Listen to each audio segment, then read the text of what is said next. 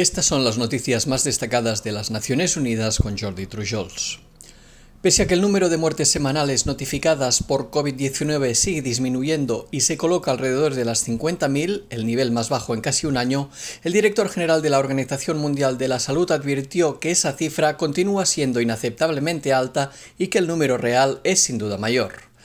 El doctor Tedros denunció que 56 naciones que fueron excluidas del mercado mundial de vacunas no pudieron alcanzar el objetivo de vacunar al 10% de su población a finales de septiembre, la mayoría de ellas en África, y que un número superior de países corren el riesgo de no alcanzar la meta del 40% a finales de este año. Tedros indicó que si se actúa de forma agresiva y ambiciosa, la mayoría de estos países aún pueden alcanzar el objetivo del 40% a finales de este año o estar en una vía clara para lograrlo. El máximo responsable de la OMS pidió una vez más a los países y las empresas que controlan el suministro global de vacunas que prioricen su suministro al mecanismo COVAX. Por su parte, la directora de la Organización Panamericana de la Salud reveló que la vacunación contra el coronavirus en América Latina y el Caribe ya alcanza al 39% de la población. Carissa Etienne calificó de alentador el hecho de que 26 países y territorios de las Américas ya hayan inmunizado al 40% o incluso a más personas, pero que esta realidad no se produce en todas las partes de la región y que en demasiados lugares la cobertura es mucho menor.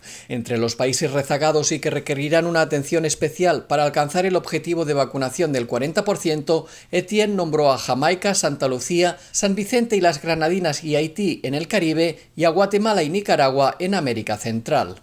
Asimismo, el doctor Tedros también anunció la lista final con los 26 nuevos miembros del Grupo Consultivo Científico de la Organización Mundial de la Salud para los orígenes de los nuevos patógenos. Los 26 expertos fueron seleccionados entre más de 700 solicitudes y elegidos por sus conocimientos y experiencia de nivel mundial en una serie de disciplinas, así como por su diversidad geográfica y de género. El grupo consultivo asesorará a la OMS en la elaboración de un marco mundial para definir y orientar los estudios sobre los orígenes de los patógenos emergentes y reemergentes, con potencial epidémico y pandémico, entre ellos el SARS-CoV-2, el virus causante de la COVID-19. El Comité de Derechos Humanos de la ONU concluyó hoy que Paraguay violó los derechos de una comunidad indígena a sus tierras tradicionales y a su concepto de domicilio a causa de la falta de prevención y control de la contaminación de sus tierras generada por el uso intensivo de plaguicidas de empresas agrícolas vecinas. El órgano de expertos independientes consideró en su fallo que la noción de domicilio debe interpretarse dentro de la relación especial que mantienen las poblaciones indígenas con sus territorios, incluyendo sus animales de cría, cultivos y su forma de vida relacionada con la caza, la recolección y la pesca. La comunidad indígena de Campo Aquae vive en una zona rodeada de grandes empresas agrícolas que fumigan para producir soja genéticamente modificada. La fumigación ha matado a los animales de cría de la comunidad indígena, ha afectado sus cultivos de subsistencia, a los árboles frutales, a los recursos de caza, pesca y recolección y ha contaminado los recursos hídricos y dañado la salud de las personas. El comité recomienda a Paraguay continuar con los procesos penales y administrativos en contra de los responsables, reparar a las víctimas por el daño sufrido y tomar las medidas necesarias para reparar la degradación ambiental.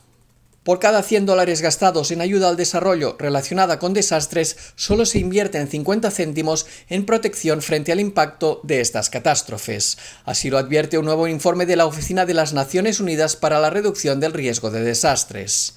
Durante la celebración del Día Internacional para la Reducción del Riesgo de Desastres, la Oficina de la ONU publicó un informe que pone de manifiesto los bajos niveles de inversión en prevención y reducción ante el riesgo de catástrofes en los países más vulnerables del mundo. El director de la oficina, Ricardo Mena, afirmó que de los 133.000 millones de dólares de la ayuda oficial al desarrollo destinados a desastres entre 2010 y 2019, solo se invirtieron 5.500 millones de dólares en medidas que evitarían o reducirían significativamente el riesgo y el impacto de un desastre. Mena destacó que la mayor parte del gasto, unos 120.000 millones de dólares, se destinó a la respuesta de emergencia y 7.700 a la reconstrucción, tareas de socorro y la rehabilitación. Esto es un indicio de que necesitamos aumentar la inversión en la prevención de catástrofes si queremos hacer frente a su aumento exponencial durante las últimas décadas, alertó Mena. Y hasta aquí las noticias más destacadas de las Naciones Unidas.